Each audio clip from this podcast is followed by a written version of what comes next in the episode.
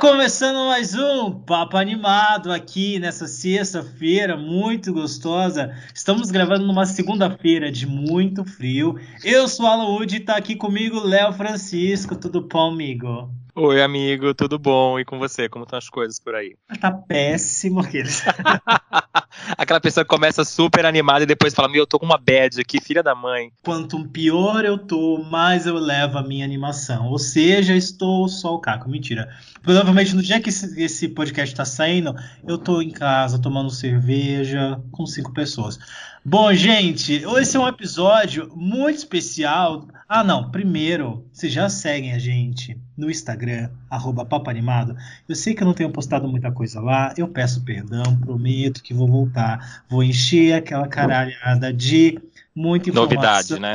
novidades, desenhos animados e coisas idiotas para vocês rirem de manhã. Tá bom? Essa é uma promessa que eu estou fazendo aqui. Depois me cobrem mas para vocês me cobrarem, vocês têm que fazer o quê? Seguir a gente no arroba Papo Animado no Instagram. Bom. E também tem que seguir a gente no, no, no podcast que você está ouvindo para você sempre receber as informações que tem episódio novo. A gente sabe que você sabe que é de sexta-feira de manhã cedo, mas é, segue a gente também no Spotify, no Deezer. Qual mais a gente tá, Alan? No iTunes, no SoundCloud, tá bom? E manda também uns stories que estão ouvindo a gente, dá para compartilhar do Deezer, do iTunes, do Spotify, tudo isso dá para compartilhar e aí vocês marcam a gente. A Conta gente... pra gente o que vocês estão achando dos episódios, o que, que você gostou, o que, que você não gostou, pra gente não fazer errado de novo, né? Isso, e o que, que vocês querem, que temas vocês querem, porque a gente quer fazer um programa juntinho com vocês, bem Xuxa isso, né? e hoje não, o tema hoje não é Xuxa, tá? Só pra vocês ficarem sabendo, mas quem sabe um dia a gente fala, já que a Xuxa já fez uma animação brasileira aqui, né? Você já assistiu, Alan? Da Xuxinha? Isso. Ah, com certeza, vai ser ela e a Manuelita que a gente vai falar. Animações brasileiras que as pessoas não assistiram, mas a gente lembra. No caso, só o Léo. Eu só lembro da música da, da Manuelita que passava no SBT. Bom, gente, hoje tem notícia, hoje tem dica, hoje tem papo da semana, então não vamos perder tempo. Né? Não vamos fazer mais um programa de uma hora e meia. e comenta pra gente se vocês gostam de programas longos, se vocês acham que os programas deviam ser um pouco mais curtos, pra gente ter uma ideia do feedback. Eu sei que tem gente que fala que fica com preguiça de escutar, mas depois que escuta, curte o tema, se envolve e nem sente o tempo passar. Mas comenta pra gente o que vocês estão achando mais ou menos da duração, quanto tempo vocês acham que tem que ter cada programa, tá bom? Bom, então é isso, vamos para notícias da semana. Mip, mip. Essa foi a minha vieta feita com as mãos. Qual é a primeira notícia, Léo? E a gente não vai falar de Turma da Mônica ainda, Alan, segura um pouquinho, mas a gente vai falar do filme que tá fazendo mais bilheteria este ano e não é Vingadores. A gente vai falar sobre o remake de O Rei Leão, que nessa última semana bateu a marca de um bilhão em bilheterias. Após duas semanas de exibição, o filme da Disney já tá com um bilhão mundialmente. Aqui no Brasil, se eu não me engano, o filme tá com 12 milhões. O filme aqui no Brasil já foi visto por 12 12 milhões de pessoas. Então, é um número muito grande para um filme que está praticamente duas semanas em cartaz. Não, três semanas, a gente entrou no terceiro final de semana. Quando você estiver escutando esse programa, já vai estar tá entrando na quarta semana do filme, mas o filme está indo muito bem. Vale lembrar que a animação original não conseguiu bater um bilhão até hoje. Então, na época, o filme de 94 arrecadou 986,5 milhões. Ele quase chegou em um bilhão. Mas provavelmente eu acho que o Rei Leão vai continuar fazendo sucesso nas próximas semanas. Nem Velozes e Furiosos, a, o novo filme da franquia, conseguiu derrubar o Leãozinho do topo das bilheterias. Ninguém aguenta mais Velozes e Furiosos, pelo amor de Jesus. Héteros, parem de fazer esse filme. Ninguém aguenta mais ver esse pôster no cinema. Mas agora não tem o Vin Diesel. Será que não vai ficar mais legal a franquia ou será que vai piorar? Nunca foi legal. Não é o Vin Diesel que estraga. É, só todo o filme inteiro. Bom, mas vamos falar de coisa boa? Não vamos falar de Vin Diesel, não é mesmo? Quem também bateu, bateu aí recorde, não recorde, mas que já é um dos filmes brasileiros mais vistos desse ano é Turma da Mônica Laços que ultrapassou aí a comédia de Pernas pro Ar 3 da Ingrid Guimarães, que até Aê! então com 1,8 milhões de espectadores. Inclusive, assim, se você não assistiu ainda Turma da Mônica, a gente tem um episódio de férias que a gente fala sobre Turma da Mônica e por que você deveria assistir. E, gente, vai assistir para a gente poder, inclusive, bater a marca de 4 milhões, que foi Minha Vida em Marte no ano passado. Então, assim, tem mais uns 2 milhões aí de espectadores para ver Laços, para a gente bater aí esse recorde ou reassistir. Até porque, já aproveito para contar aqui que o sucesso foi tão grande que Laços vai ganhar uma continuação e já tem até título que é Turma da Mônica 2 Lições. Eu adorei. Espero que tenham três assim com, com outro subtítulo com L, assim, uma coisa bem legal. o Cebolinha não fala helado, né? É, lado. Desse jeito, assim, falei até no começo do programa. E a gente já tem a sinopse oficial do, desse filme, que já tem, inclusive, data de estreia para 8 de outubro de 2020. Então, assim, nossa. Então, quer gente... dizer, quase um daqui a um ano nós vamos estar tendo mais um filme da Turma da Mônica nos cinemas, aproveitando o período de, de Dia das Crianças, né? Que eles vão usar, né? É, e também tem que aproveitar que as crianças estão pequenas ainda, porque né, a gente já vê Stranger Things. As crianças daqui a pouco estão dando na nossa cara a cada, cada nova temporada. Bom, nessa nova trama, os quatro amigos se esquecem de fazer o dever de casa e bolam um plano infalível de fuga da escola que dá errado ou helado, como diria o Cebolinha. E logo vem os respectivos castigos. Mônica é transferida para outra unidade de ensino e fica sem contato com a turma durante uma semana. Cebolinha tem sessões de fonoaudiologia. Ai, que gracinha. Eu já que deve ser muito engraçado. Magali é inscrita no curso de etiqueta e Cascão começa a frequentar aulas de natação.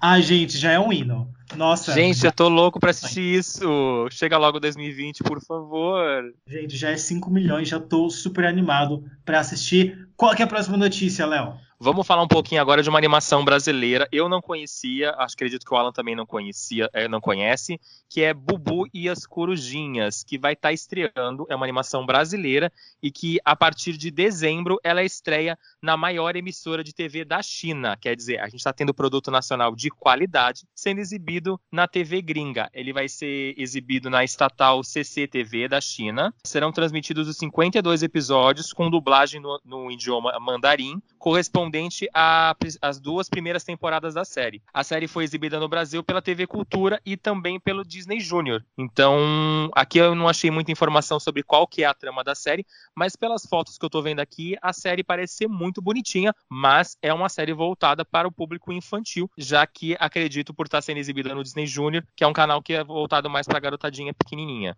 É, você já assistiu essa série, Alan? Sabe alguma coisa? O que, que você achou hum. da foto que eu te mandei? É, não achei nada porque não chegou a foto para mim. É... não vi essa foto, inclusive. Mas eu fiquei curioso para saber sobre, sobre essa série, porque é engraçado, né? A gente só dá valor para as coisas quando um gringo vem e compra e dá valor, né? Eu acho isso impressionante. Mas que bom, né? Que é uma série brasileira que está fazendo sucesso aí no, no, exterior e tal. Na China, que é um mercado enorme, brasileiros milionários, não é mesmo? Vamos ver quem é que faz essa série para a gente poder pedir uma grana para patrocinar? Porque essa galera deve estar tá ganhando uma bolada. Vai ser, vai ser Disney Junior da China? Meu Deus do céu, gente. É, a série foi criada por Rafael Biasotto e Bruna Biasotto. Provavelmente irmãos ou marido e mulher, não sabemos o parentesco dos dois, mas a série conta a história da, da corujinha Bubu. Ela e seus irmãos corujas amam a natureza e vivem várias aventuras nela, além de conhecer vários bichos engraçados na floresta. Nossa, eu, eu, tô, que, vendo, tipo... eu, tô, eu tô, vendo a foto, gente. Parece a galera chegou. Mas não virou aquele vício chato das crianças que ficam vendo a galinha pintadinha loucamente e atazanando a vida dos pais, né? Nossa, a China tá fodida. Enfim. Sim, a, a, série tem 52 episódios e ela estreou no Brasil. O primeiro episódio foi exibido no dia 15 de janeiro de 2018. E qual é a nossa próxima e última notícia de hoje, Ala? Eu acho que é de algum filme ou animação que a gente gosta muito, né? É, você deve gostar. Eu meio que tô cagando um pouco. Bom, gente, vamos falar um pouco sobre o live action de Tom e Jerry, que já teve aí os seus nomes, seu elenco confirmado.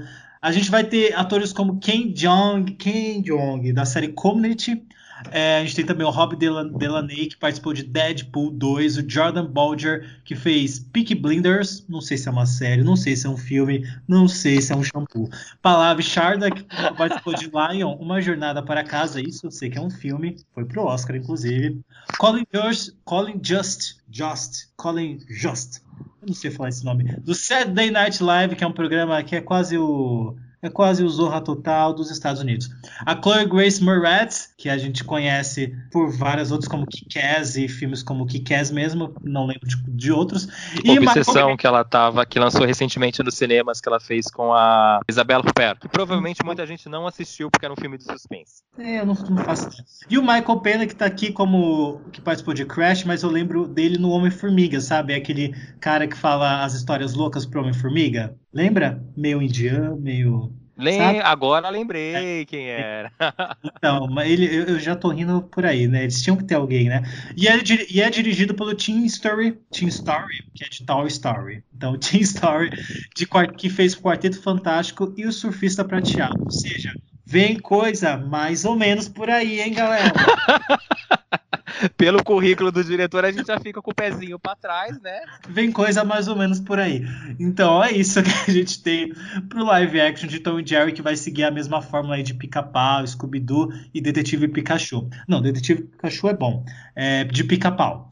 É isso, gente. Bom, Vale lembrar que, de acordo com as informações que já saíram, a Warner garante que vai manter a, a ideia do Tom e do Jerry não falarem na produção, nesse live action, igual acontece nos desenhos animados clássicos do, da série, onde os dois personagens não falam, apenas os humanos falam. Quer dizer, já dá para ter um pouquinho de expectativa, até que positiva, pelo fato deles não tirarem a essência dos personagens da série de televisão clássica e não quiser, quererem fazer uma coisa moderna, toda sem sentido, como aconteceu, por exemplo, com Zé Colmeia, o Pica-Pau e o próprio Scooby-Doo, que tiveram versões não tão legais assim é, em live action das suas, das suas histórias. Não, e eu tô, eu tô zoando aqui, Tom Jerry, mas eu adoro. Eu tinha um VHS do filme do Tom Jerry com aquela menininha lá. Eu adorava. Eu, só, eu tô zoando, mas é porque eu acho que vai ficar uma merda. Bom, gente, vamos agora pro papo da semana. Não é mesmo, Léo? Vamos agora, né? Solta a vinheta.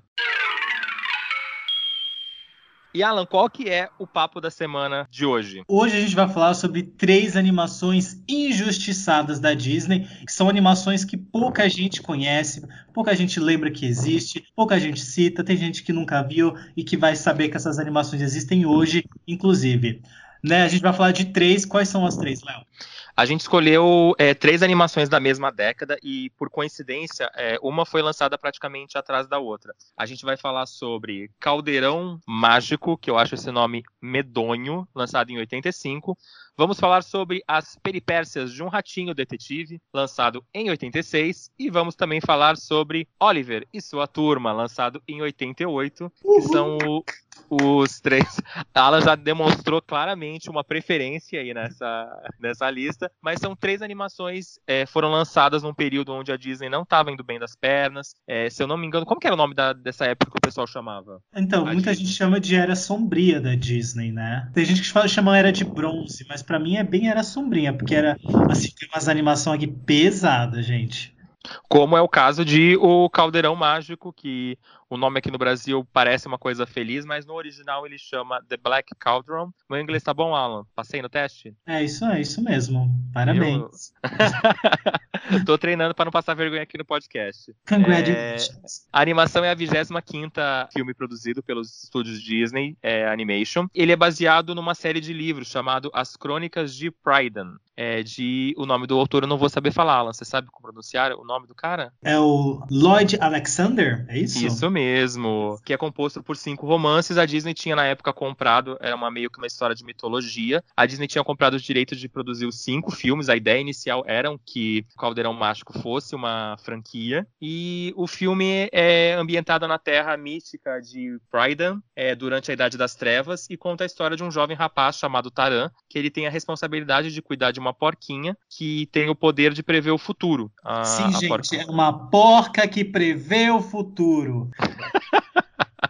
E o Rei dos Chifres, que é o grande vilão, o, o sombrio personagem é, do filme, ele tá querendo encontrar o caldeirão mágico para ressuscitar mortos e criar um puto exército é, jamais visto para conseguir dominar o mundo. Só por essa pequena sinopse você já vê o quanto é, sombrio é o filme. Eu acho que, já começando a falar um pouco sobre ele, é, eu acho que ele é um dos filmes mais diferentes lançados pela Disney naquela época. Ele tinha um, um quê muito que para mim me lembra aventuras é, como O Senhor dos Anéis, o próprio Harry Potter. Ele é um filme de aventura. Ele tem uma princesa, que é a princesa Elone, que chama a menina, Elone, né? Elone, Isso. isso. a princesa Elone, que infelizmente ela não é, é considerada uma princesa, ela não tá na, naquele catálogo de princesas da Disney, pelo filme não ter feito sucesso. O filme teve um orçamento de. Aqui a informação fala que tá de 25 a 44 milhões, então deve ser uma média de produção e marketing. A Disney gastou uma grana e o filme arrecadou simplesmente 21 milhões de dólares com a sua bilheteria é, nos Estados Unidos. Quer dizer, resumindo, o filme praticamente, se ele custou 25 milhões, é, ele não se pagou. Então foi considerado um grande fracasso. A Disney quase faliu nessa época com esse lançamento. Alan, o que, que você acha desse filme? Fala pra gente um pouquinho. Então, o filme da Poca que vê o futuro. É... Gente, é, é, pesadíssimo, né? Eu lembro, eu lembro que eu assisti esse filme não faz muitos anos, assim. Óbvio que eu sabia que ele existia, mas assim, como ele é um filme que pouca gente conhece, e existe um motivo, porque a, a, a Disney praticamente esconde esse filme, a gente não tem produto dele é, nos parques, a gente não teve um relançamento, por exemplo, dele em Blu-ray, pelo menos aqui no Brasil. Eu acho que nem, eu não lembro nem se fora do Brasil tem esse, esse relançamento em Blu-ray. É, então, assim, não é um filme que a Disney trabalha, que a Disney pretende vender e revender. Enfim, assim como tem outras animações, inclusive, que são muito boas, que a Disney meio que esqueceu depois a gente pode falar, mas esse é o primeiro, né? É o primeiro de uma grande série de, sei lá, de 10 programas sobre filmes que a Disney esqueceu no churrasco. Esse é o caso do, do Caldeirão Mágico. Assim, eh, você comentou que para você lembrava Harry Potter deu uma forçada, hein, amigo? Harry Potter, Anéis, deu uma forçada boa. Tenho certeza que isso é um clickbait pra galera tentar assistir o um filme. Eu particularmente não gosto. Eu acho um filme chato, sendo bem sincero, eu acho muito chato o filme. Ele não me prende. Ele tem esse, esse clima bem pesado desde o começo, mesmo com uma porquinha ali, não, não, não resolve nada. Ele não tem piadas. Ele até tem um personagem ou outro que pode ser considerado ali um alívio cômico, mas que não funciona muito bem. O que me lembra, quando eu começo a assistir o Caldeirão Mágico, é He-Man. E assim, e aí, quando foi lançado o Caldeirão Mágico? Foi lançado em 85. He-Man foi lançado em 83. Eu acho que pode ter sofrido aí algum tipo de influência do He-Man. Não lembro se He-Man já fazia muito sucesso nos Estados Unidos nessa época, mas me, tem muito, tem muito cara de. Se me dá um frame do Caldeirão Mágico, muitas vezes eu posso achar que pode ser de He-Man. E tem uma curiosidade, inclusive, que eu falei, gente, eu conheço essa voz de algum lugar. Tem um personagem chamado Gog, é isso? É Gug. Gug, que ele é dublado pelo Mário Jorge Andrade, que faz a voz do feiticeiro Gorpo do He-Man. Então, por isso que quando eu, eu ouvia ele falando, eu falava, gente, eu conheço essa voz de algum lugar, eu conheço essa voz de algum lugar. E, e aí, é praticamente a mesma entonação de voz dos, do, é, dos dois personagens. Os personagens são meio parecidos também, até na, na personalidade, sabe? Então, acho que me lembra muito He-Man. E de verdade, assim, eu acho a trama meio chata. Inclusive, assim, tem umas horas em que eu fico pra, pra assistir o filme, eu fico tentando fazer conexões com outros filmes. Então, tem hora que aparece um dragão, eu falo, gente, a Malévola aí, pegando o porquinho. aí tem uma cena que aparece uns, uns elfos, umas fadas, que é uma mistura de sete anões com as fadas da Bela Adormecida, assim, sabe? Tipo, tem umas coisas meio bizarras desse jeito. Aí do nada aparecem umas três bruxas, que aí a gente pode fazer uma conexão lá na frente com Hércules, né? Que tem aquelas três bruxas lá, que cada um tem um olho e tal. Inclusive, acho que até as referências das três bruxas é, é da mitologia grega, se eu não me engano. Então, acho assim um filme muito, muito chato, assim, eu não, eu não gosto. Não é um filme que eu, que eu penso, ah, o que, eu vou assistir hoje? Ah, eu vou assistir o Caldeirão Mágico. Não, não é um filme. Assim, eu, tenho, eu tenho até o DVD, porque é uma raridade, né? Mas não, não é um filme que eu curto, não. Você gosta? Eu gosto do filme, tipo, eu acho, eu, eu, sei que ele tem vários problemas, principalmente de roteiro. Eu tava revendo o filme hoje, agora à tarde, antes da gente começar a gravar. Eu comecei a, a prestar um pouco mais de atenção em algumas cenas, então tem conclusões ou coisas que acontecem muito rápidas. Eles aparecem do nada em alguns momentos, em alguns lugares, você fala, meu, como é que eles chegaram aí? O que, que aconteceu para essas pessoas encontrarem eles? Mas eu gosto, tipo, do visual do filme. Eu acho bem legal a Disney ter saído um pouco daquela vibe de filme de princesa ou de animal e tentar fazer uma produção diferente, um pouco mais adulta. É, se eu não me engano, eu até notei que tem uma cena que o, o caldeirão exala sangue quando o, o Rei dos Chifres começa a fazer a maldição quando ele encontra o caldeirão. Eu não me lembro, mas eu acredito que essa pode ser uma das primeiras vezes que a Disney coloca sangue numa produção. Sim, sim. Tem, a, tem eu... inclusive, bem no come... em 15 minutos do filme, na cena da perseguição, quando os dragões vão atacar o menino e tal, quando tentam pegar a porca que, que prevê o futuro, eles atacam o menino e aí aparece a boca dele suja de sangue. Então, assim, tanto que eu lembro que na, quando eu vi, eu falei, gente, sangue numa animação da Disney, que, que inusitado, sabe? Eu não sei o que, que os diretores estavam pensando na época. Você comentou, não é um filme que você consegue ver e mexer no celular ao mesmo tempo, sabe? Tipo, Sim. ah, deixa eu ver um negócio aqui no WhatsApp rapidão. Porque assim, do nada você fala, gente, o que aconteceu? Mas tem uma informação aqui que foram cortados 12 minutos do filme, pouco antes dele ser lançado. Teve cenas que tiveram que ser reeditadas, coisas que assim, que eles nem tiveram tempo porque o filme estava para ser lançado, e cenas cortadas exatamente porque tinham cenas muito mais pesadas acontecendo. E aí o recente nomeado presidente da Disney, o Jeffrey, ele resolveu cortar essas cenas porque ele falou, gente, não, a gente vai, nosso público é infantil, vamos, vocês estão loucos, vamos cortar essas cenas aí. E realmente tem cenas muito pesadas, assim, de sangue.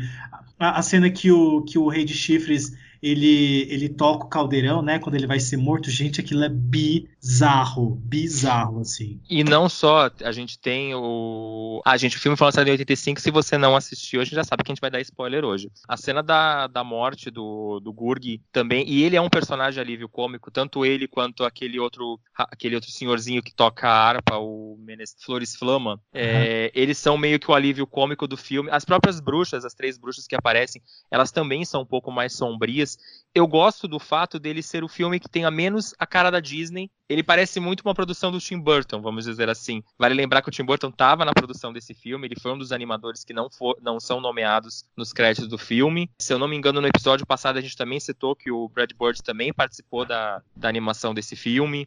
Então, eu gosto disso, de tipo, mesmo sabendo que ele tem problemas, ele tem uma animação que a gente vê que não teve muito dinheiro investido. Eu não sei se vocês já repararam nisso, se você reparou, Alan. Quando o personagem vai estar tá subindo na montanha, você vê literalmente quais são as pedras que vão cair, porque elas estão mais claras do que as outras pedras. Então, parece que a animação não está tão bem feita assim. Eu não mas sei explicar. Mesmo, mas assim, segundo algumas informações, assim, o Caldeirão Mágico foi um filme muito caro para ser produzido tanto que assim, tem várias, tem várias técnicas de animação que eles usam é, durante a animação e tal. Tem uma cena, por exemplo, que o céu tá assim, tá completamente é, distoante do, do, desenho mesmo, dos personagens e tal, que é uma coisa que fala, gente, o que está acontecendo aqui? Parece que ele foi recortado e colocado num, num outro tipo de cenário. Eu acho que ali já estão começando a utilizar mais tecnologia, algumas coisas de, de, computador, sei lá, em CGI. Eu estava me perguntando, assistindo hoje o desenho, se o Caldeirão pode ter sido um dos primeiros filmes a usar computação gráfica para a produção do filme. Porque uhum. eu não lembro se no Cão e a Raposa teve alguma coisa já produzida, porque Bernardo Bianchi e o Robin Hood eu sei que não usaram te tecnologia de computador. O Cão e a Raposa eu não lembro. Uhum. E o Caldeirão Mágico, eu não pesquisando e lendo sobre o filme, eu não achei nada sobre isso. Eu acabei de confirmar aqui, gente, é 25 milhões a, o orçamento que o filme teve e ele teve uma bilheteria só nos Estados Unidos de 21,3 milhões. Quer dizer, o filme não se pagou nos Estados Unidos, que normalmente ele precisa se pagar uma animação. Eu senti que o pessoal não sabia o que fazer. Para quem é curioso e quiser assistir, se eu não me engano, na internet, de forma ilegal, ou no Blu-ray, no DVD importado do filme, ele traz as cenas cortadas, do, algumas das cenas cortadas pelo, pela Disney que não foram é, exibidas no cinema. O filme foi sim lançado nos Estados Unidos em Blu-ray recentemente, se eu não me engano, ano passado. Ele chegou a ser lançado lá. Mas a versão não traz nem áudio nem idioma em português, então as chances dele chegar no Brasil são muito pequenas. Mas eu não sei se ele ainda está disponível no Netflix, mas eu lembro que o Netflix exibiu ele há um tempo atrás com som e imagem remasterizados em 4K. Então vale muito a pena que no Netflix ele tá com uma ele tava ou está ou estava com uma qualidade muito boa de imagem. Você comentou da cena do, das três bruxas, aí eu lembrei inclusive que tem uma cena que eu, é uma cena em que eles as três bruxas vão transformando o, o senhorzinho lá, como é que é o nome? Flowers. Flowers. Flores Flama. O Flores. Vai transformando Flores é íntimo, em, um né? sapo, em um sapo. E aí, assim, tem umas cenas em que ele fica preso no peito de uma delas gente, é bizarro. ele tá quase saindo para fora, ele é sendo exprimido. Tem uma cena que ele tá como humano, sendo exprimido nos peitos dela. Eu falei, gente, que, que absurdo, eu tô chocado com isso. Disney isso... ousando, né? Nossa, foi assim, é uma cena que eu achei bizarra mesmo. Inclusive, assim, o filme foi tão, tão fracasso, né, que ele, ele foi lançado pela primeira vez em VHS 13 anos depois, só porque muitos fãs pediram, assim, né, fãs cults, porque assim, querendo ou não, essas animações meio esquecidas acabam virando animações cults, né? Tipo o Fantasia, por exemplo. Muita gente não, não conhece o Fantasia, muita gente não tem paciência para assistir, porque é um negócio muito mais com música clássica, é um outro barato. Aí você tem que fumar um e assistir. E é, um, é, um, é uma animação que, assim, que realmente só quem gosta mesmo de cinema, de, de, de animação, que, que gosta de assistir essas coisas, porque é uma, um outro tipo de experiência, assim, sabe? Então, Caldeirão Mágico é pra você que quer ser o cultzinho da sua roda de amigos. Aí, quando alguém perguntar qual é o seu filme favorito da Disney, vai alguém falar Bela Fera, Rei Leão, você pode falar, eu assisti o Caldeirão Mágico, que é E aí uma... você já puxa o assunto para poder chavecar a pessoa, né? é, tipo, você sabia que tá, tá, tá, tá, tá, tá, tá. É, aproveitar, vendo como esse podcast ajuda você a paquerar na internet fora dela, no barzinho também. Deixa eu dar duas curiosidades aqui que eu tava lendo enquanto você tava comentando. A pré-produção do Caldeirão Mágico começou em 73 praticamente 12 anos antes do seu lançamento, que ele começou a ser produzido, e ele foi sim o primeiro filme da Disney a utilizar técnicas de computador em algumas das cenas. Então, é legal para quem gosta de animação ou para quem gosta de Disney assistir, se você ainda não assistiu, por essas informações de tipo, ele é um filme que entra para a história por causa disso, e vale lembrar que ele é o primeiro filme da Disney que não termina com a mensagem The End no final. Eu não tinha reparado nisso. Nossa, também também não, assim. Vamos mudar de filme e o nosso próximo filme que a gente vai falar agora é As Peripécias de um Ratinho Detetive, ou somente o Ratinho Detetive, que foi lançado em 86, mais precisamente dia 2 de julho de 86 nos Estados Unidos e no dia de Natal, dia 25 de dezembro de 86 no Brasil. É, hum. O filme teve um orçamento de 14 milhões de dólares e ele rendeu somente nos Estados Unidos 25 milhões de dólares. O que, que você acha de um ratinho detetive baseado na, na obra clássica? Então, é, o ratinho detetive ele tem muita coisa das, das aventuras do Sherlock Holmes, né? Ele se passa em Londres, ele tem, ele tem várias referências de filmes de detetive e tal. Eu lembro que, assim, quando a gente foi falar sobre esse episódio e tal, e aí eu lembrava do, do Caldeirão Mágico, eu lembrava que eu não gostava. Oliver Sua Turma é um dos meus filmes favoritos da Disney, então não tem nem o que falar. Mas as peripécias do Retinho Detetive, eu lembro de ter assistido e tal, de achar ok.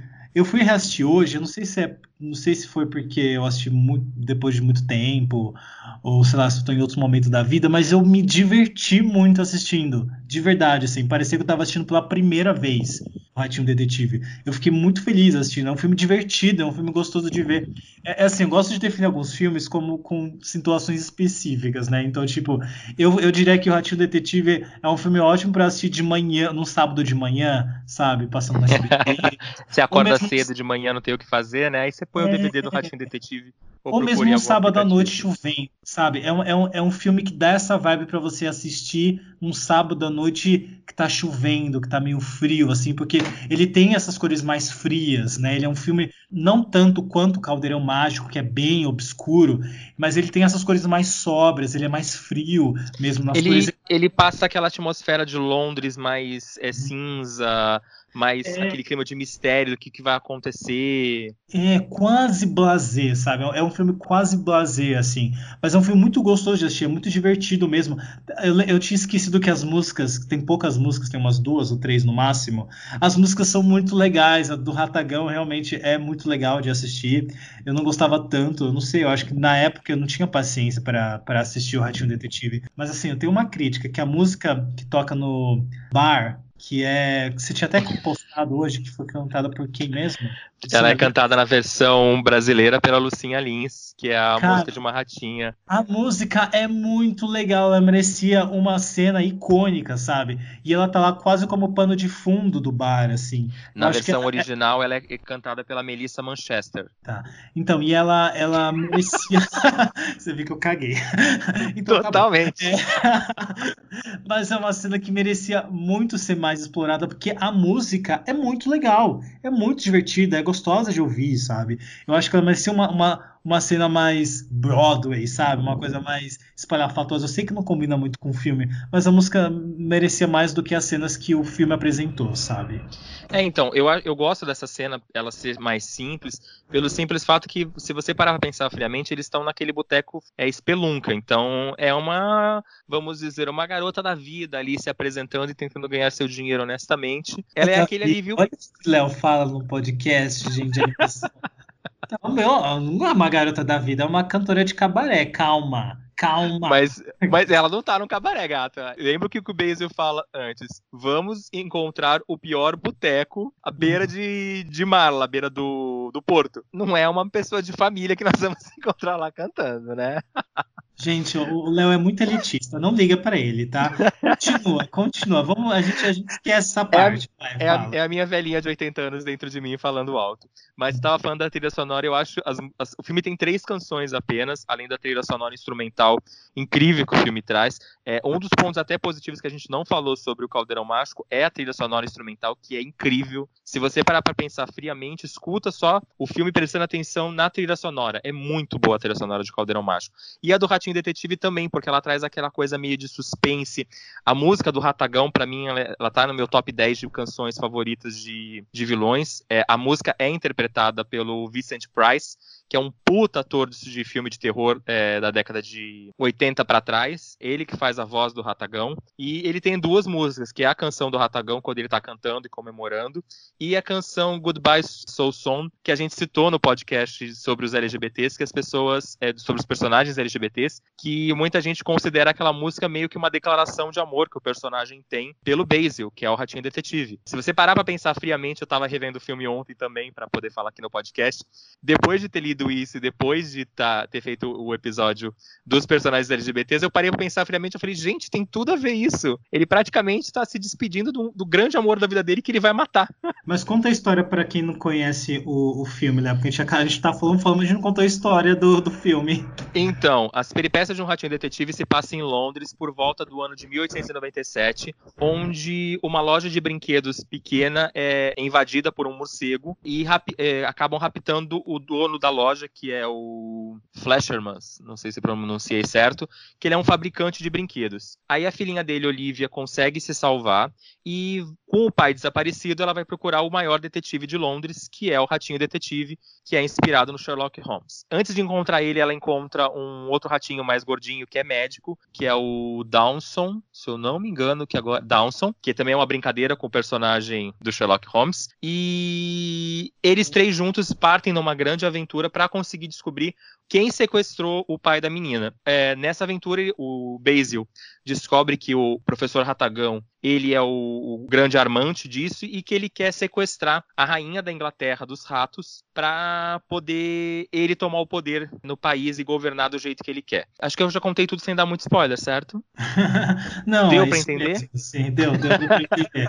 Bem, assim, tem, tem algumas, alguns detalhes que eu quero que eu quero falar assim. Primeiro, o, o legal do Ratagão é que assim, além da, da música que ele canta, que é, cara, eu acho genial. Ele fala tipo, então, eu fiz uma música para acompanhar a sua morte, tá? Mas vou deixar aqui tocando e eu vou embora. E, e aí... ele prepara tudo, até tem até uma câmera fotográfica para poder tirar a uhum. foto do Basil morto, para ele poder ver, já que ele não pode acompanhar a morte do personagem na hora. Acho que se fosse nos dias de hoje, ele deixava um celularzinho fazendo uma live para ele estar tá acompanhando. Tipo, ele vai morrer, mas eu tô aqui acompanhando e curtindo.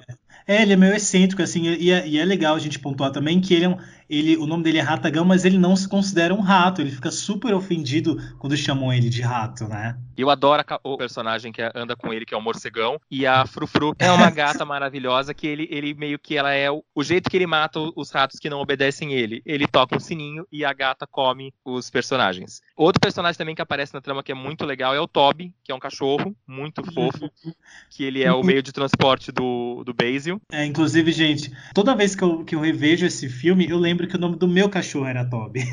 então me sinto assim pessoalmente, entendeu? É, conectado com aquele cachorro, porque meu cachorro também da infância chamava Toby. O legal, assim, o personagem Ratagão ele ficou quatro anos para ser desenvolvido, né? Eu fiquei chocado. E uma coisa bem legal dessa produção, que assim, para quem é fã da Disney, dá para destacar isso, é que é o primeiro filme dirigido pelo John Musk, Muskey e o Ron Clements. Falei certo, Alan? Falei besteira? Não, é isso mesmo. Isso, que são, para quem não conhece de nome, os diretores de nada mais, nada menos de que A Pequena Sereia, Aladdin, Hércules, Planeta do Tesouro e Moana. Não sei se faltou um aí nesse meio, mas acho que eu falei todos os personagens de filmes deles. É, e também assim, assim como. É... A Princesa e o Sato. A Princesa e o Sapo. o salto. A Princesa e o Salto também. É... É. Assim como o Caldeirão Mágico, que a gente né, sabe que tem aí vários, vários elementos que foram feitos em computação gráfica, a gente também tem isso no Ratinho Detetive, principalmente na cena do Big Ben, né, que eles param ali naquele relógio. Inclusive, assim, é, é bem perceptível, né, que está sendo, tá sendo utilizada alguma técnica ali, porque a gente tem as engrenagens se movendo e a câmera se movendo também, né, entrando entre as engrenagens enquanto eles fa fazem as cenas de perseguição. Inclusive, as cenas de perseguição são muito legais do, do filme. Então, realmente é um filme que eu me, me divirto muito assistindo, assim, eu acho muito, e, legal. Eu acho que visualmente essa cena do Big Bang é, uma das, é um dos climas mais bonitos visualmente feitos pela é. Disney. É, ele é criativo, ele é emocionante, porque você fica meio que naquela agonia de que, que vai acontecer, o jeito que o, as engrenagens vão destruindo a roupa, porque o Ratagão é um personagem meio que humanizado. E nesse momento é o momento que ele deixa de ser aquele rato elegante que ele é e ele passa assim a virar um, um, rato comum. Então você vai vendo que ele vai meio que largando toda a elegância dele, o jeito dele, todas as, vamos dizer, as máscaras que ele usa para virar aquele grande vilão no final do filme que quer destruir o Basil de qualquer jeito. É, meu, é bizarro assim, realmente é muito bem feito ele ver aquele aquele rato de esgoto nojento assim, sabe, que a gente tem medo quando quando vê, assim, é, é, bizarro, assim. E essa realmente é muito bem construída. É um pouco assustadora também, mas é assustadora de uma forma legal, assim de, de ver e de, de, assistir, assim. E é um jeito novo de você ver o Big Bang, que já, a gente já tinha visto anteriormente de uma forma muito mais romantizada no Peter Pan, ver novamente essa grande figura de Londres, que a gente, quando pensa Londres, a primeira coisa, pelo menos na minha cabeça, que vem é o Big Bang. Você vê esse monumento, não só por fora de um jeito tão bonito, mas também por dentro, para ver como ele funciona. É, eu gosto muito, para mim, um dos grandes, tirando as cenas engraçadas e as, as três canções, a cena do Big Bang é uma das minhas favoritas do filme, tipo, de longe. Uhum. E a gente tem alguns easter eggs da Disney nesse filme também, né? Aparece o Dumbo numa cena, né, que eles estão ali no, no, numa loja de brinquedos, aí aparece um brinquedo do Dumbo. E eu, se eu não me engano, também tem nessa, nesse filme um personagem de alguma outra produção da Disney, que é um dos capangas do Ratagão. não é um lagarto que aparece no, naqueles curtas antigos? Isso, isso. Ele aparece nos curtas antigos da Disney. Isso, isso, Naquele, naquela época que a Disney, em vez de lançar os longa-metragens, naquela época pós-guerra que o estúdio estava sem dinheiro, se eu não me engano, o, um dos personagens aparece sim no, numa dessas, desses curtas e volta a aparecer no Ratinho Detetive. Ah, então é isso mesmo. Então, além do, de, um, de, um, de um brinquedo, né, que é o Dumbo, a gente também tem esse, esse easter egg aí, mas esse é só para fã mesmo, né? Só para quem pesquisa mesmo. Mas o legal desse filme é que ele termina em aberto, pra, não é o spoiler, vamos dizer assim, ah, mas é? ele termina em aberto e eu te falo, o Ratinho Detetive não é um filme que eu assistia muito quando pequeno, tanto ele quanto o Caldeirão Mágico eu fui assistir mais é, jovenzinho, vamos dizer assim, com os meus 15, 16 anos, e eu sempre fiquei me perguntando de tipo, meu, esse filme tem tudo para Disney aproveitar da história e criar uma série, criar um novo longa-metragem. Até hoje, tipo, eu ainda desejo que um dia a Disney pegue, olhe o arquivo e fale, nossa, vamos fazer uma nova aventura pro Basil e trazer ele de volta. Mas é, provavelmente se ele, a Disney fizesse isso hoje em dia, seria em computação é, CGI, então mudaria muito do visual do personagem. É, mas eu gostaria muito de rever tanto o Basil como a Olivia e o Downson numa nova nova aventura para resolver aquele problema da ratinha que aparece no final da trama.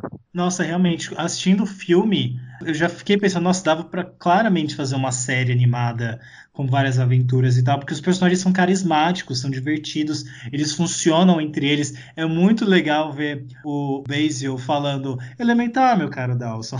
Toda vez que ele falava, eu dava uma risada. Eu acho isso muito legal. E realmente dava muito para a Disney fazer uma continuação, fazer uma série. Acho que funcionaria mais como uma série animada, assim, sabe? Acho que realmente seria muito legal. Vamos pedir que na próxima vez que o Diego participar de um programa, ele pedir isso. Vai que os Santos é. escutam ele e a Disney resolve fazer. É. E agora, Alan, vou deixar você fazer a apresentação do nosso próximo lançamento, que lançou em 88, que você falou que gosta tanto dele. A gente vai falar agora de um dos meus filmes favoritos da Disney, tá? Tipo, no meu top 10 de filmes favoritos, que é Oliver e sua turma. Eu, que, eu tenho uma relação com Oliver assim que é muito muito bonitinha, porque eu lembro quando eu era pequeno, eu tinha aquele VHS do Cante com Disney, você lembra disso? Maravilhoso, eu tenho eles até hoje. Eu sou, nossa, sou louco para você, por favor, é, transforma isso em digital e me faz umas cópias, a gente precisa disso, porque eu acho que eu vou chorar. E eu lembro que tinha duas músicas no que eu tinha que eram do Oliver, que era Boa Companhia e se essa é, se nessa rua eu sou rei, né? Não sei qual é a música, enfim, mas nessa rua eu sou rei. Quem assistiu o filme sabe que música que é. E eu era louco para saber que filme que era, porque assim, eu só tinha esse VHS, que tinha várias músicas da Disney e tal, e eu, eu era apaixonado por essas duas músicas, não sabia que filme que era. E aí, quando eu fiz uns 15, 16 anos, né, a gente tem um acesso à internet, acesso a downloads. Porque, eu... diferente de vocês, pessoas que estão que são novos hoje, na época que a gente era adolescente, que a gente era criança, não existia internet. Então a gente assistia. Eu fiquei agora chocado, porque a minha história com o Oliver é praticamente a mesma que a sua, só que com outra música. Eu ah. tinha um CD daquelas coletâneas de várias músicas da Disney. É, eu tenho até hoje ele aqui na, na estante, que eu gosto muito. E uma das músicas que tinha era A Perfeição Existe, da Adriana Calcanhoto. E vinha escrito Perfeição Existe, Oliver e sua turma. Uhum. E aí uhum. eu, tipo, que desenho da Disney é esse? E eu lembro que eu ia na locadora, na extinta Vídeo Norte, que tinha aqui na Zona Norte de São Paulo, perto de, do, do Tremembé ia lá e perguntava, falei, gente, eu quero muito ver esse desenho Oliver e sua turma, isso meados da década de 90, 95, 96.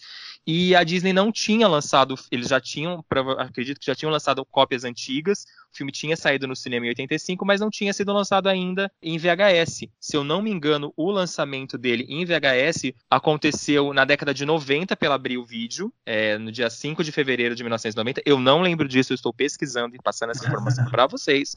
Eu tinha três aninhos nessa, nesse, nessa época, e ele só foi ser relançado no dia em novembro de 97. Então, em 95 e 96, eu atazanava mensalmente os donos da locadora e eu perguntava, gente, que filme é esse? Oliver e sua turma me descobre mais informações. Então, quando o, o rapaz falou para mim que o filme seria lançado, eu foi uma puta alegria, porque, tipo, eu tava com 10 anos nessa época e eu queria muito assistir o filme, porque eu adorava essa música e eu queria saber de quem que era a personagem. É, diferente de hoje, a gente não tinha internet para poder pesquisar e falar, nossa, deixa eu ver se eu acho alguma coisa sobre esse filme. Era simplesmente o bate-papo na locadora que você chegava pro cara e falava, moço, que filme é esse? Você tem para mim ver?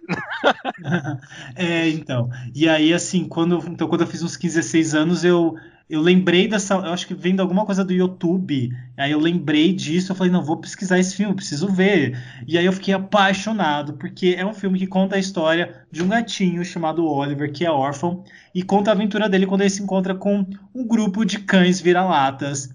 E, e aí são, são várias aventuras que são ambientadas em Nova York, mas o filme é baseado num livro do Charles Dickens chamado Oliver Twist, que não é sobre gato, não é sobre cachorro, é sobre pessoas normais, mas a história é basicamente... Mas fala também de um órfão, né?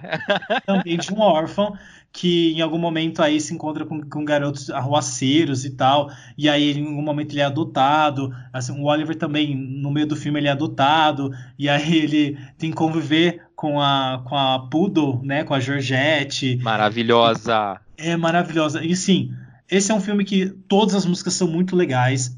A gente tem na voz original dos Estados Unidos, né, norte-americana, a gente tem o Billy Joel, cara, que é um ícone da música. Que ele faz a voz do esperto. Isso, que é o, o Dodger, né? Tem, inclusive, eu não sei porque em, em alguma dublagem é Dodger. Não sei se, se, esse filme tem duas dublagens, mas eu lembro de também chamar ele de Dodger. Não sei porquê. É... Será que você era chique e via a versão legendada? Porra, pode ter sido também. e, e, assim, aqui no Brasil quem é o, o equivalente ao Billy Joel? Paulo Ricardo. Não é. Não, Alan, você fez a lição de casa errada. É o Paulo é... Ricardo que canta a música. Não, é o Léo Jaime, gente, maravilhoso. Não, eu tô falando que canta a música do começo, do. Ah, não, o Paulo Ricardo canta Nova York é uma cidade grande e tentadora, sim. Isso. É... Então, o Léo, quis... mas é o, o, Agora, agora você me deixou na dúvida. É o Billy Joey que canta essa música inicial? Não, acho que é o Joseph, Joseph Lawrence que canta essa música original. Ah, tá. Na verdade, é o Ruel Lewis que canta essa música. Não é nem o, o. Nenhum nem outro. Nenhum nem outro. O Joseph Lawrence, eu acho que ele faz a voz do Oliver. Deve ser isso. E vale lembrar que essa música, o Once Upon a Time in New York City, foi composta pelo Harold Ashman. Foi o primeiro trabalho dele na Disney. Isso. E logo depois ele veio fazer outros grandes, aqueles filmes de não muito sucesso, como Pequena Sereia, A Bela Fera, Pocahontas, Pocahontas não, Pequena Sereia, A Bela Fera e Aladdin. Pocahontas foi o, o Alan Making que fez a pessoa já louca pensando no Alan Making só na vida. Quem fez a voz dos Estados Unidos de Once Upon a Time in New York City é o Rio Lewis e aqui no Brasil foi o Paulo Ricardo, tá, gente? Isso. mais ou menos feito. O é, que, que eu queria comentar também é que, apesar de no, no, no filme ser retratado na cidade de Nova York, na verdade, no livro é em Londres, né? O Charles Dickens, né, de Londres. Então se, é, se passa em Londres. Eles trocaram aí a, toda a ambientação. O que faz muito sentido, porque o filme tem todo aquele clima de Nova York, né? Ele já começa. É, e ele também se passa na década que o filme foi lançado, a década de 80. Tanto que tem até referências, né? Inclusive na música da Georgette, ela fala, né? Quem me conhece se esquece da Lessie, assim, tem essas referências pop no, no filme, assim, que é muito legal.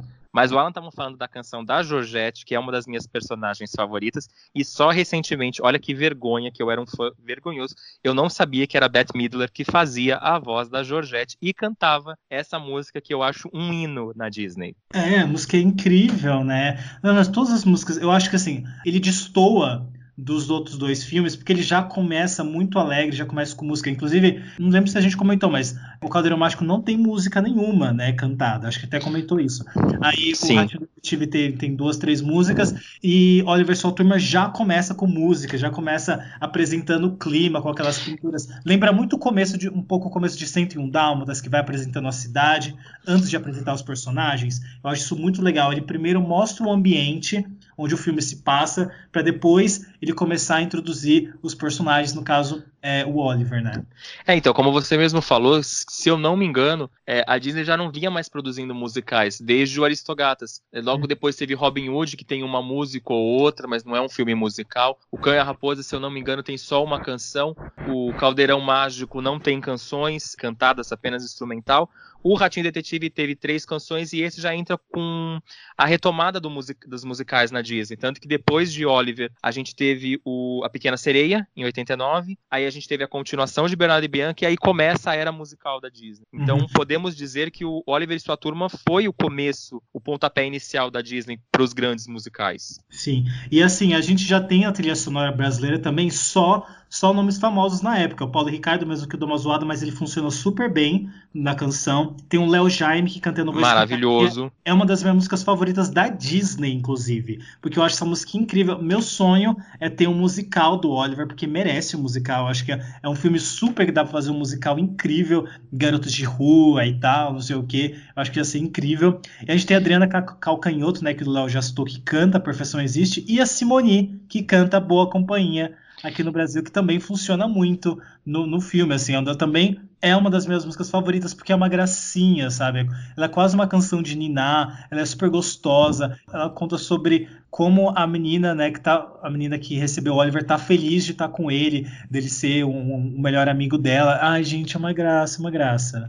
E vale lembrar que na época a Simone estava super famosa por causa do Balão Mágico, que era um sucesso uhum. no Brasil inteiro. E Alan, estou decepcionado que você não falou a canção da diva Rosana como uma deusa. Ah, ela canta essa suação de ouro, que é Sim. E para quem não sabe, a Rosana já gravou duas vezes para Disney. Ela gravou essa sua ação de ouro e ela também é a voz cantada da Esmeralda na canção dos Proscritos, é, que a Disney contratou ela mais uma vez para poder fazer a, a, canção na versão portuguesa. E a trilha sonora de Oliver é tão boa, mas tão boa que ela foi lançada no Brasil em LP em 88 pela CBS Records. E eu tenho esse LP aqui em casa, é uma das minhas raridades. Que eu tenho aqui, porque essa trilha sonora é muito boa. Não só as canções cantadas, mas também as instrumentais são muito boas. Você meio que vai parar em Nova York na década de 80. O, o som é muito gostoso de se escutar. Ai, gente, essa Solução de Ouro é muito legal. Todas as músicas, assim, esse foi um grande acerto musical da Disney para mim, porque eu acho que é realmente uma das minhas trilhas sonoras favoritas, porque todas as músicas cantadas e os instrumentais são incríveis, são perfeitos.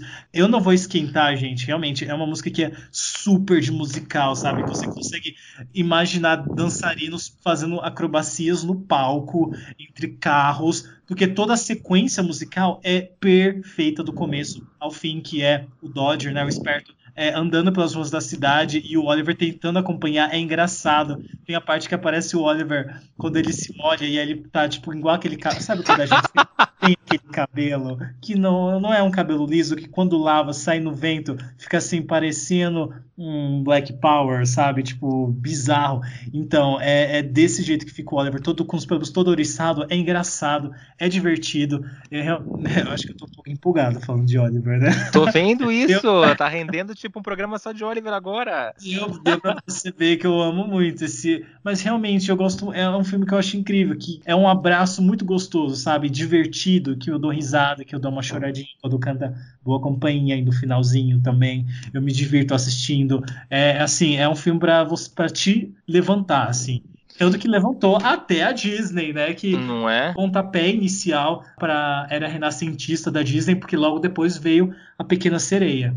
Falando agora um pouco, vamos falar um pouco dos personagens. É, estava falando bastante do Oliver e do Esperto. Eu gosto muito da conexão que os dois têm. Mesmo sendo um cachorro e um gato, é, uhum. tem aquela cena que, tipo, o Esperto sempre é aquele malandro que não quer se mostrar apegado, mas tem uma cena super fofa no filme que é quando o Oliver vai deitar, é, todo mundo vai dormir logo no primeiro dia depois que eles se conhecem, lá no, no local onde eles vivem, e o Oliver vai deitar perto do Esperto e o Esperto meio que abre o olho assim e olha e fala: ai, tá bom, ele tá protegido aqui do meu lado. É muito fofo a relação com eles. O filme tem personagens personagens cômicos incríveis, como a Georgette, que nós já falamos. Tem o Tito, que é um cachorro meio que. É um chihuahua. Não estava vendo é. a marca do cachorro. A marca do cachorro, eu chamo de marca, a marca raça. ele tem um sotaque meio que espanhol, meio que convencido, uhum. que ele fica o filme inteiro tentando conquistar a Georgette ou mostrar o quanto ele é foda. Todos os cachorros, até os que aparecem menos na trama ou que não tem tanto destaque, eles são carismáticos e eles acabam conquistando você. Eu acho que, tipo, quando eu penso em cachorros da Disney, tirando os dálmatas, que é a primeira coisa que vem na minha cabeça, o esperto e a trupe dele vem muito. Tipo, eu colocaria, acho que seria em segundo lugar, se você pensa em, em cachorros Disney. A gente pode muito bem fazer um especial também de cachorros da Disney aqui, falar dos nossos favoritos, sair latindo no, no podcast. Eu tô, gravando, eu tô gravando na casa da minha amiga e a Juni, que é a cachorra dela, tá quietinha, só ouvindo o programa. Maravilha. E a gente tava duvidando que ela ia querer participar do programa. Acho que ela falou: vou deixar esses loucos falando sozinho. Hoje a gente não tem convidado especial, vocês viram. A gente nem falou nada, a gente só tá falando aqui porque a gente tem muita coisa legal para falar. E se vocês gostaram do que a gente comentou até agora sobre Caldeirão Mágico, o Ratinho Detetive, ou o Oliver, a gente pode mais para frente sim fazer programas especiais como fizemos do Tarzan, trazendo mais novidades e curiosidades sobre as produções. A gente hoje quis falar bastante desses três filmes porque são filmes que a gente tem um carinho especial tirando o Alan pelo Caldeirão Mágico e que a gente acha que vocês precisam. Quem não assistiu merece dar uma chance. Que eu, é, eu tava conversando muito essa semana com amigos sobre essas três animações e eu fiquei meio que, como eu falei pro Alan, fiquei meio triste porque tem filmes muito bons como eles que não são, não tem tanto destaque e as pessoas não conhecem ou ficam meio empurrando com a barriga, ah, um dia eu vejo, um dia eu vejo, um dia eu vejo, mas são desenhos que merecem ser vistos. O próprio Oliver, eu, eu fiz uma pesquisa nas minhas redes sociais perguntando se as pessoas conheciam ou não, e o número de pessoas que não conhece o Oliver ficou mais do que eu esperava. É, muita gente já assistiu ao desenho animado, mas é um desenho animado que eu falo, gente, é tão legal, assiste, dá uma chance. Vale a pena conhecer um, um desenho novo, ou quer dizer, barra antigo, que não fez tanto sucesso assim na Disney. É, eu acho que o Oliver Sua Turma, principalmente, e o Ratinho Detetive, são, assim, duas animações completamente diferentes, mesmo sendo de animais, é, mas tem climas completamente diferentes, mas, assim, os dois são super legais de assistir, super gostosos né? Eu, assim, eu tenho esse carinho muito especial por Oliver e sua turma mesmo. Queria citar que a gente não estou, que a gente estava falando da trilha sonora, mas é, o é Why Should I Worry? Eu não Saúde. vou esquentar. Eu não vou esquentar, que será aqui no Brasil, foi indicado ao Globo de Ouro de melhor canção original. Uh, o filme foi indicado ao Young Artist Awards como melhor filme familiar, porque realmente é um filme super família, que funciona com todo mundo. E também foi indicado para o Motion Picture Sound Editor, ou seja, melhor é, filme com edição de som, também foi indicado aí. Se você ótimo. tivesse que escolher, Alan, um desses filmes para você indicar, tipo, gente, final de semana, assista, seria o Oliver, então. Oliver, sua turma, claro. E contem pra. Gente, me contem. Se você tem um filme dessa lista para você assistir, é Oliver, sua turma. Pra você aí se, se animar. É um filme que dá pra assistir em qualquer momento, principalmente se você precisa de alguma coisa para ficar para cima. Vale lembrar que nenhum dos três filmes está disponível no Netflix nesse momento, mas acredito que ano que vem, com o serviço da Disney, o Disney Plus, é, os três devem estar presentes, então, ou então, se você conseguir comprar digital, vale muito a pena. Eu indico, para não ficar igual o Alan, o Ratinho Detetive, que eu acho delicioso você ver. Ele é leve, tem muito momento de perseguição, tem a, a cena incrível do Big Bang, que eu adoro, e tem as músicas do Ratagão, que são maravilhosas, então assista os três, mas use a sua ordem de preferência de qual você se empolgou mais. Sei que o Alan deixou na cara que ele só gosta de Oliver, mas vamos, os três são muito bons, gente, vale a pena assistir. Ainda mais se você é fã de animação ou fã de Disney. Peraí que eu tô ouvindo aqui, ó, na minha cabeça o Selby tá indicando, gente, o Caldeirão Mágico, tá bom? é o primeiro filme que ele assistiu no cinema, para quem ouviu. Ah, é verdade, ele comentou isso com a gente. É, então assim, eu tô, tô sentindo assim, ó, ele ouvindo esse episódio falando, então, eu indicaria o Caldeirão Mágico, por isso, isso e isso. Um dia a gente traz ele aqui para falar sobre, sobre o Caldeirão Mágico, porque ele deve ter, inclusive, informações privilegiadas, né? Que o Selby sempre vem dar aquela aula e trazer várias informações legais pra gente. Bom, só pra gente fechar aqui o do Oliver, que eu acabei de lembrar, que se eu não me engano, alguns cachorros de 101 Dálmatas aparecem na cena do Verdade. É. E tem uma cena agora que você me falou, o Pongo aparece, se eu não me engano, é. e o Joca da Dame o Vagabundo também aparece numa cena. É, e então, tem uma cena muito legal que enquanto a, a menininha a, canta a música Boa Companhia, tem uma cena idêntica dos Aristogatas que o Oliver sobe na cabeça do cocheiro e depois ele desce pro colo dela. E tem uma cena muito igual no começo da, dos Aristogatas que o Berlioz sobe na cabeça do Edgar e desce pro colo da Madame. Eu tava olhando esse, é, isso nessa vez que eu assisti ontem de novo o Oliver, eu falei, gente, a cena é igualzinha do Aristogatas. Eu falei, eu preciso comentar isso no podcast. Aí eu tava já esquecendo e o Alan, obrigado por ter me lembrado. e Disney se eu não me engano, é... o relógio do, do senhorzinho pobre lá, que, que é dono dos cachorros, ele aparece o Mickey, não é? Nesse, nesse, eu, ah, se eu não me ah, engano. Sim, sim. O, sim. o, Mickey aparece no relógio dele. Ou se não, deve aparecer em algum lugar do Ratinho Detetive, porque eu lembro que eu vi o Mickey ontem. Como eu vi os dois seguidos, eu não lembro qual foi. não, acho que é um relógio do Mickey mesmo, se eu não me engano, do Oliver. Então, essa, assim, já entrando no dicas, essa é minha dica. Assista a Oliver Turma e depois vem nas minhas redes sociais comentar comigo o que vocês acharam. A gente no programa passado fez um, um a gente tirou o quadro notícias para falar sobre o Animamundi. Se você ainda não ouviu o Papo Animado da semana passada, tá esperando o quê, colega? Mas queria lembrar vocês que a partir de segunda passada, quer dizer, a partir de hoje que a gente tá gravando, mas vocês só vão escutar isso na sexta, toda segunda-feira às 9 horas da noite no canal Brasil, se você tem o canal Brasil, tem o programa Animamundi Brasil, em que o, o canal Brasil passa curtas que foram exibidas na edição do Anima Mundi. Então, se você não está em São Paulo e não está no Rio e tem TV a cabo e tem acesso ao Canal Brasil, ou se você é dessas cidades e não foi ou quer rever, vale muito a pena. Eu nunca assisti esse programa no, no TV Brasil, mas como eu gostei muito de ver o Anima Mundi esse ano, eu vou ficar esse, essa segunda noite é, até um pouco mais tarde para poder assistir o Anima Mundi Brasil no Canal Brasil. Então fica a minha dica aí para vocês verem mais desenho animado de outros países. E se você também não escutou o nosso programa da semana passada, tá esperando o quê para escutar, cara pálida? Então, eu falei que eu, eu tinha dito pro Léo que não ia dar nenhuma dica, mas ele comentou disso do Canal Brasil, e aí eu lembrei que na abertura do, do Animamundi, a Laís Bodansky, nossa, olha como a gente tá chique. Olha como a gente é chique. Comentou que existe o SP Cine Play, que inclusive tem conteúdo do Animamundi lá, para você assistir, é, é como se fosse um Netflix, só que gratuito, então assim, você consegue ter acesso a várias animações. Eu tô aberta aqui, inclusive, e tem inclusive animações que a gente viu lá, Léo, que eu tô vendo aqui. O Apnei, Gente, me manda esse link, por favor, para mim também ver. E assim, é muito legal porque assim, realmente é um serviço de streaming gratuito. Tem inclusive o documentário São Paulo em Hi-Fi, tem o documentário da Gretchen, tem o filme do Cartola, enfim, é super legal. Tem muito conteúdo brasileiro mesmo, ou coisa que a gente não encontra né, em serviços de streaming, de streaming como a Netflix e tal. É, então, assim, SP Cine Play como se fosse um Netflix, só que é gratuito e você tem acesso a vários filmes, curtas, documentários é, que a gente não vê por aí. O legal de você curtir isso é que você fica sabendo mais sobre outros artistas e valoriza um pouco a cultura nacional que uhum. anda meio desvalorizada pela galera esses últimos meses, né? Então, enquanto nossos governantes não valorizam a cultura, a gente aqui enaltece a cultura e valorizamos ela também. Então é isso, gente. Agradece vocês que ouviram até aqui esse programa, que acabou ficando maior do que esperado, mas eu acho que foi muito divertido. Mas eu me diverti muito fazendo é, esse podcast, talvez porque são animações que eu gosto muito, principalmente Oliver. E também o Ratinho Detetive, que eu lembrei que eu gosto, né? Que eu, que eu aprendi, aprendi a, a gente já entendeu que você não gosta de Caldeirão Mágico, ah, não precisa repetir. Tá chato já.